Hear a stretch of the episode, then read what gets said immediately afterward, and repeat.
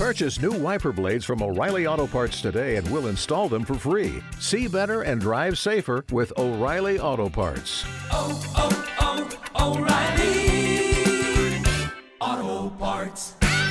Lo que están a punto de escuchar puede ser información sensible para algunas personas y se aconseja la discreción del oyente.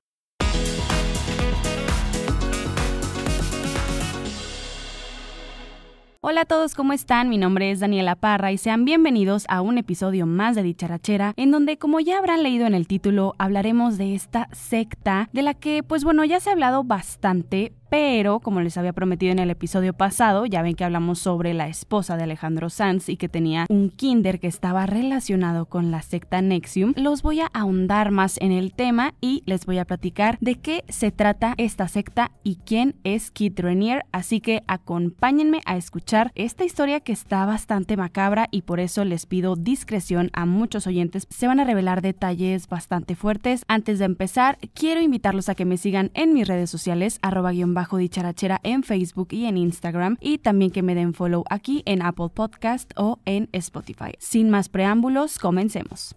Se pronuncia Nexium y esta secta se vendían como una compañía multinivel de marketing, la cual promovía un programa de desarrollo personal con mentores que se encargaban de dar clases y talleres sobre crecimiento y superación personal. Conforme los miembros iban creciendo dentro de esta organización, los costos de las clases aumentaban y para poder ascender de nivel, las personas tenían que invitar a más personas a unirse. Por casi dos décadas desde su fundación en 1998 en Albany, Nueva York, la organización Nexium de autoayuda logró atraer a cerca de 17 mil personas bajo la filosofía de Kid Ranier. Entre sus seguidores, Ranier era conocido como vanguardia. Para los miembros de Nexium, su fundador era en quien debían confiar, aquel sabio que los guiara a ser mejores personas, les transmitía confianza, les hizo creer que los sanaría y que podría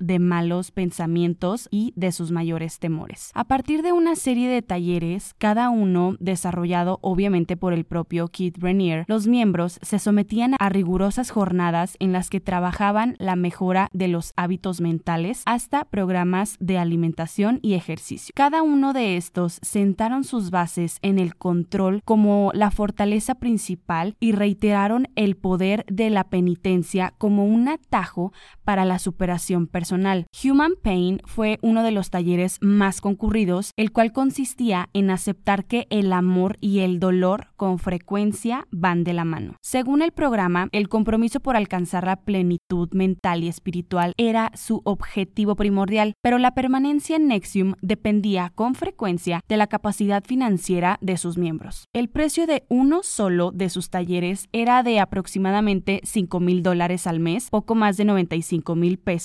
Obviamente Nexium era una organización para gente con mucho dinero. En México, uno de sus miembros más influyentes era Emiliano Salinas Ocelli, hijo del expresidente Carlos Salinas de Gortari, entre otros representantes de la industria del espectáculo y familias millonarias. Aunque Emiliano ha negado que estuviera enterado de la explotación sexual que tenía lugar al interior de Nexium, la Fiscalía de Nueva York demostró con documentos que indican que el hijo de Carlos Salinas de Gortari no solo estaba enterado de las prácticas de Ranier, sino que habría tratado de obtener ilícitamente documentos financieros para desacreditar a los potenciales enemigos del culto al que pertenecía. Pero antes de adentrarnos en el hijo de Salinas y el desarrollo de la secta en México, nos preguntaremos quién es Kit Ranier. No se conocen muchos detalles sobre Ranier, quien actualmente tiene 58 años de edad, es originario de Nueva York y a los 16 años se mudó a Albany en el norte del estado. Su fascinación por los esquemas piramidales apareció durante su juventud. Cuando tenía poco más de 20 años, trabajó en Amway, una empresa de marketing con estructura piramidal. Inspirado por lo que ahí vio y aprendió, Ranier creó una empresa en la que vendía electrodomésticos y paquetes vacacionales basada en el mismo modelo.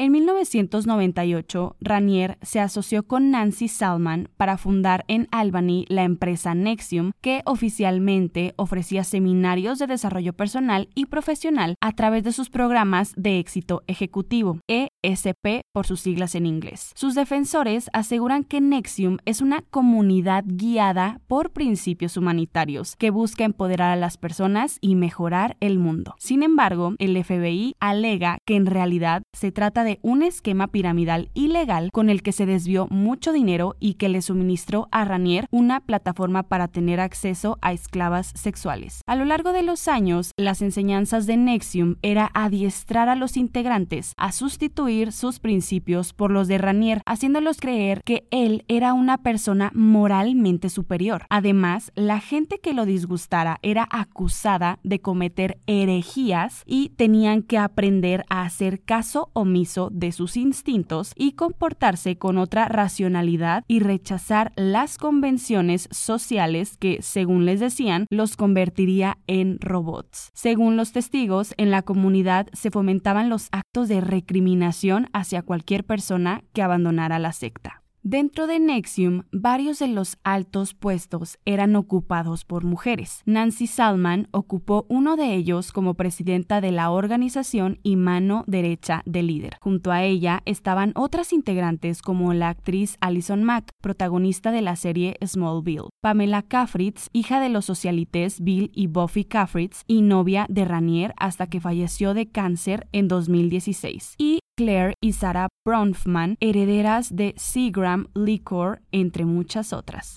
Dentro de los cursos que ofrecía Nexium había un programa llamado JNES y ofrecían un sistema de educación experimental en el que las mujeres podrían explorarse a sí mismas y a su papel en el mundo. Les ofrecían una infraestructura de redes, intercambio de recursos y construcción de la comunidad. Cada uno de los cursos, con duración de 8 días, tenía un costo de 5 mil dólares y en total eran 11 niveles. Dentro de JNES surgió un grupo aún más exclusivo, una especie de culto en el que a través de la famosa estructura piramidal, muchas mujeres miembros de Nexium sumamente cercanas a Ranier reclutaban a otras mujeres en un sistema de ama y esclava. Como Kit Ranier, un antiguo especialista en tecnología informática respaldado por multimillonarias herederas y aparentemente alimentado por la sociopatía y adicción al sexo, les lavó el cerebro a un grupo de mujeres para que fueran sus esclavas sexuales. Las mujeres eran obligadas a ofrecer detalles humillantes sobre sí mismas para asegurar su lealtad y reserva, sometidas a dietas estrictas sin apenas calorías y marcadas con las iniciales de Ranier y asignadas para tener relaciones sexuales con él. Todo bajo la promesa de que el propio Kid, un autoproclamado gurú, les ayudaría a convertirse en mejores personas. A sus seguidoras más fieles les prometía empoderamiento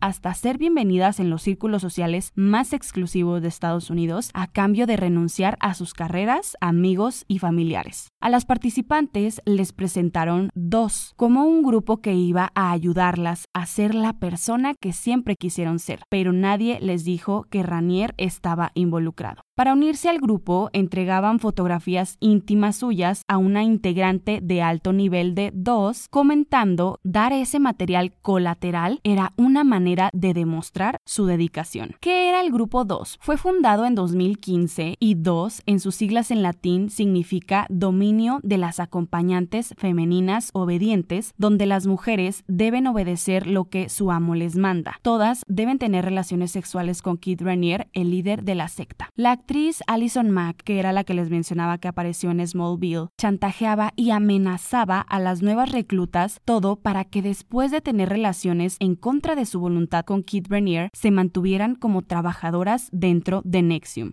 Como parte del ritual de integración, estas mujeres aceptaban marcar su cuerpo con las iniciales KR, o sea, Kid Renier, y como parte del proceso, su piel era quemada con un cauterizador en señal de su completa entrega y compromiso con Nexium y su fundador. Algunas de las miembros han contado que se reunían en una casa donde se les pedía desnudarse y recostarse en una cama para masajes, donde comenzaba la tortura, no sin antes repetir la frase ama, por favor, márcame, será un honor. Sin embargo, esa no era la mayor prueba de lealtad. Las esclavas debían también cumplir con sus amas con distintas tareas que en muchos casos implicaban cubrir los costosos lujos de la comunidad. Sin embargo, la principal tarea de estas mujeres era brindar placer al fundador. En caso de no cumplir, los castigos eran bastante severos. Mantener posiciones forzadas o dolorosas, quedarse de pie descalzas sobre la nieve, tomar duchas de agua fría y azotarse mutuamente el trasero desnudo con una correa. Algunas fueron obligadas a usar incluso una correa de perro. Una vez que hacían entrar nuevas mujeres, les hacían adelgazar y modificaban toda su apariencia para que se adecuaran a los estándares de Ranier y así se mantuvieran en una relación de amo y esclavo. Alison Mack manejaba las actividades y agenda de las nuevas reclutas y además de que las amedrentaba y amenazaba para que no intentaran escapar. Pero ¿qué hay de Nexium en México? Se inició entre el año 2002 y 2003 y tenía representación a través del llamado Executive Success Programs, programas de éxito ejecutivo o ESP según sus siglas en inglés. La filial estaba dirigida por Emiliano Salinas, hijo del expresidente mexicano Carlos Salinas de Gortari,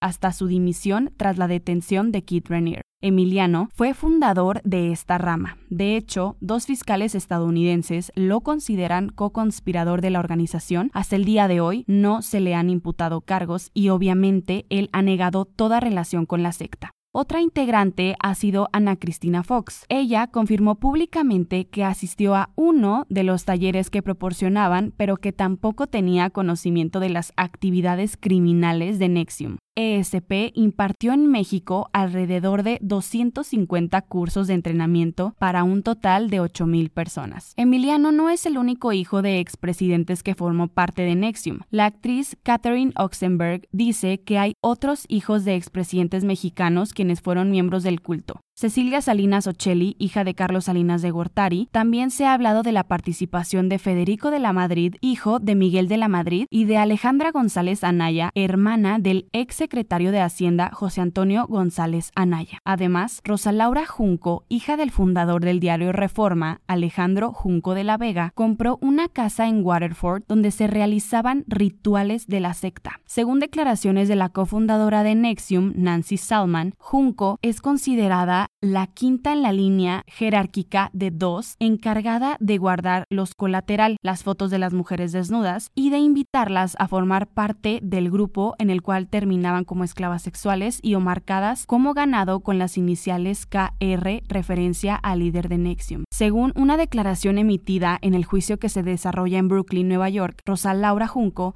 tenía planes para construir un calabozo con una jaula donde algunas integrantes, por decisión propia, estarían dispuestas a pasar horas o días como parte de su superación personal. Ambas propiedades se encontraban cerca de la casa de Ranier. Salzman también dijo que Rosa Laura nunca mantuvo relaciones sexuales con Kit, simplemente lo seguía y obedecía, siendo una de sus primeras y más fieles seguidoras. Pero en una carta enviada a Ranier ofreció la virginidad de su hija de 14 años de edad. Las mexicanas Rosa Laura Junco, Daniela Padilla, Loreta Garza y Mónica Durán eran miembros del primer círculo de esclavas de Ranier, desde donde se enteraban de la operación de la empresa criminal y por ello recibieron cargos por crimen organizado. Las cuatro aparecen en cinco de los diez cargos que completa la acusación. Cargo 1 y 2, por violar la ley Rico y participar de manera directa o indirecta en la operación de la empresa por abusar física y psicológicamente de personas y participar, entre otros actos delictivos, en fraude postal y electrónico, estafando a los demandantes con grandes sumas de dinero, trabajo forzoso y esclavitud sexual forzada. Cargo 3 con esquemas de esclavitud, tráfico sexual, trabajo forzado y trata de personas. Cargo 4 por negligencia por la práctica no autorizada de profesiones que requieren permiso o involucrar asesoramiento. Cargo 7 por ayudar e instigar actuar en consecuencia y conspirar respecto a quemar un tatuaje en la cintura de otras. Obviamente el diario Reforma nunca ha cubierto la nota de este mega escándalo, ni mucho menos medios de comunicación aliados a este grupo en México. Otro dato importante, el cual voy a dejar a su consideración, es que según un reportaje escrito por Julio Hernández López, explica que el primer conducto de Nexium en el país fue a través de Julián Levarón y Gilberto Lozano en Chihuahua, y hay quienes aseguran que las muertes de Juárez fueron víctimas de la secta. No es de extrañar que personajes como Levarón y Lozano estén relacionados con estas cosas. Además de Nexium y DOS, Kid Renier tenía escuelas preescolares en donde educaba a los niños bajo su filosofía. El kinder se llamaba Rainbow Cultural Garden. Inicialmente, el kinder operó en la Ciudad de México mediante una asociación civil encabezada por los hermanos Emiliano y Cecilia Salinas Ocelli. El nombre comercial del plantel de preescolar que dirigía Cecilia era Rainbow, pero su razón social era Multicultural Value Development Center y comenzó a funcionar antes de que la Secretaría de Educación Pública, o sea la SEP, le concediera reconocimiento oficial de acuerdo con documentos oficiales. Un vocero de la familia informó que la inversión de los hermanos Salinas en este proyecto fue de 4.5 millones de pesos. En Monterrey operó bajo dos empresas creadas por Loreta Garza Dávila y Rosa Laura Junco de la Vega, quienes comenzaron con una inversión de 50 mil pesos cada una. El sistema educativo está basado en enseñar siete idiomas diferentes a niños que apenas comenzaban a dominar su lengua materna, lo que supuestamente ayuda a comprender el mundo de siete maneras diferentes.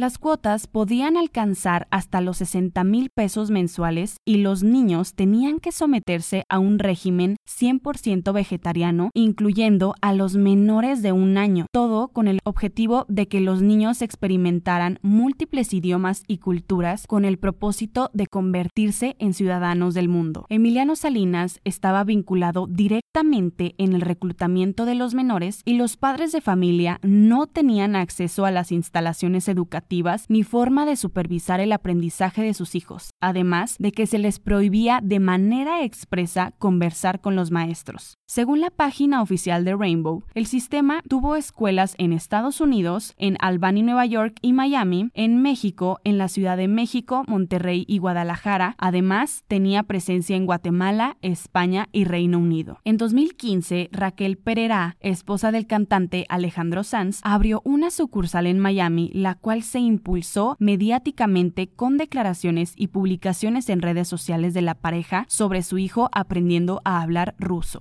3 de mayo del 2018, el Departamento de Niños y Familias de Florida ordenó la clausura del establecimiento debido a la detención y las imputaciones formales contra Ranier. Joseph O'Hara, quien fue consultor de Nexium en 2003 y 2004, dijo al diario The Sun que los Rainbow de Estados Unidos contrataban a personas sin preparación académica, lo que afectó la salud de los niños. El llamado plan de estudios en el que están sumergiendo a estos niños es perjudicial. Tenemos ejemplos de niños que salen y no pueden hablar en ningún idioma, solo balbucear. Todo lo que he leído sugiere que de hecho existe un daño psicológico en los niños que no aprenden idiomas a una edad apropiada, dijo al diario de Reino Unido.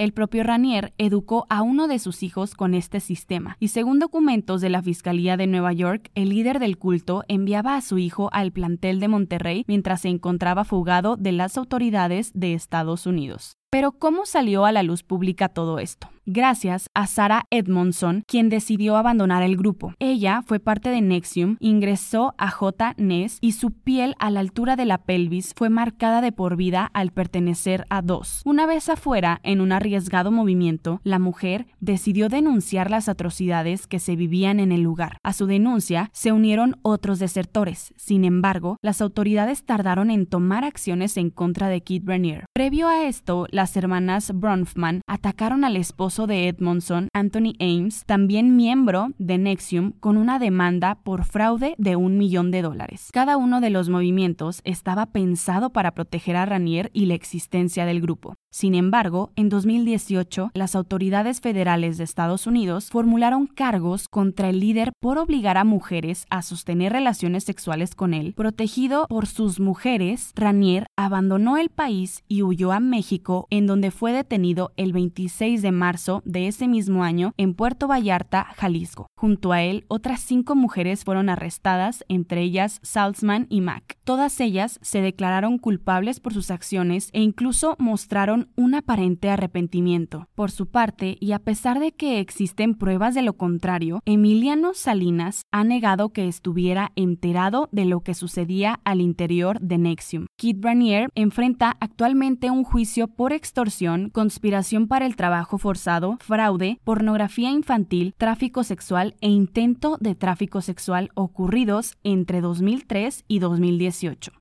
Más allá de explotar a las mujeres para fines sexuales, los procuradores dijeron que Ranier se enriqueció por medio de fraude. Por ejemplo, la Fiscalía Pensa indicó que Nexium hizo cargos de más de 100 mil dólares a la tarjeta de crédito de una integrante después de que ella murió y que giraron cheques por más de 300 mil dólares con cargos a esa cuenta bancaria. Además, un testigo llamado Mark Vicente también recordó la colecta organizada por la rica heredera Claire Bronfman, quien financiaba muchas de las actividades de Ranier para que Nexium aportara a la precampaña presidencial de Hillary Clinton en 2008. Uno de los sueños de Keith Ranier era ser asesor de algún presidente de los Estados Unidos. El pasado 19 de junio del 2019, un tribunal de Nueva York declaró al líder de la secta Nexium, Keith Ranier, de 58 años de edad, culpable de los cargos de tráfico sexual, extorsión, crimen organizado, trabajo forzado, fraude electrónico, lavado de dinero y posesión de pornografía infantil. El mismo tribunal de Nueva York ha revelado que Ranier, desde prisión, ha tenido diversas comunicaciones con su interlocutor, ya que busca ofrecer una cantidad de 25 mil dólares para encontrar algún error en su caso y durante el proceso. El tribunal expresó que interlocutor lleva el nombre de Chakraborty y utiliza diversas plataformas virtuales para ofrecer la cantidad de dinero. En ocasiones son mediante diferentes podcasts. Se ha mencionado que también en prisión, Keith Renier ha mantenido contacto con la actriz de Smallville, Alison Mack. Los abogados de Keith afirman que sus enseñanzas beneficiaron a muchas personas y que las relaciones sexuales que sostuvo fueron consensuadas. Los defensores indican que actuó de buena fe, aunque sus métodos sean cuestionados por algunos.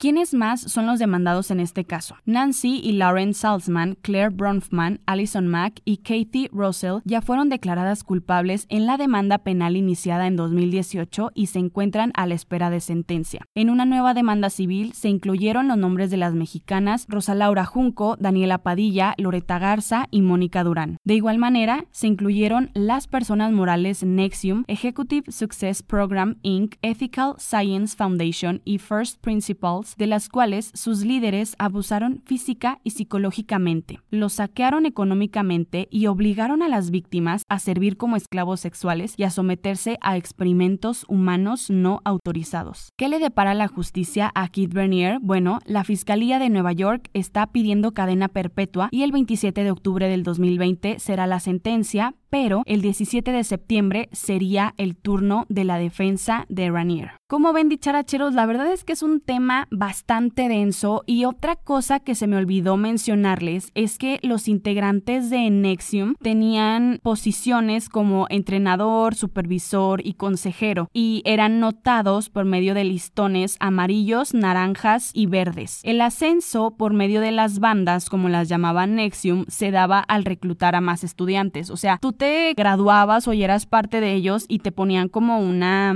pues así, una bandita de colores. Y según yo, el cargo más alto que había aquí en México era como que de los verdes, que eran Emiliano y Cecilia Salinas, los cuales aparecen en videos, en un video que pueden encontrar en YouTube de proceso, aparecen bailándole en el 2016 a Kid Ranier por su cumpleaños porque le decían vanguardia y a Salzman le decían la perfecta. Entonces, obviamente los Salinas eran como los más top aquí de México y ya después de que Loreta Garza y todas ellas también tenían como altos mandos ahí en Nexium. Y la verdad es que en México, o sea, sí se ha hablado de este tema, pero por ejemplo el diario Reforma obviamente nunca ha hablado de esto porque pues la hija del dueño está involucrada y aparte pues la, la mujer ya está sentenciada casi casi. A mí la verdad lo que me sorprendió fue que cómo iba a comprar una, bueno, ya tenía la casa, pero tenía planeado hacer un calabozo para, o sea, sacrificar ahí a gente. Aparte, otra cosa que me sorprendió fue cómo que les iban a hacer sacrificios humanos no autorizados, o sea, de qué estamos hablando. De hecho, hay un documental que están pasando en HBO, es una docuserie que ya va en su tercer capítulo, se llama The Bow y creo que sí es narrado por Sarah Edmondson y ella pues también como que es ahí productora o algo así de la serie. La verdad es que se ve muy bueno, hay que verlo y lo que más me sorprende es que pues obviamente ni Emiliano ni Cecilia Salinas han enfrentado cargos a pesar de tener altos rangos aquí en México. Obviamente también la hija de Fox estaba involucrada. Ellos luego luego que estalló el, el escándalo negaron su relación con Kid Raniere y con Nexium y pues hasta el día de hoy no enfrentan ningún cargo. Esperemos que le den cadena perpetua a este sociópata y que los demás culpables paguen por pues todas las fechorías que hicieron. Espero que les haya gustado este episodio de Dicharacheros. No se olviden de seguirme en mis redes sociales arroba guion bajo dicharachera en Instagram y en Facebook y que no se les olvide compartir este episodio y que me digan qué fue lo que más les sorprendió. Nos escuchamos en el siguiente episodio de Espectáculos. Chao, chao.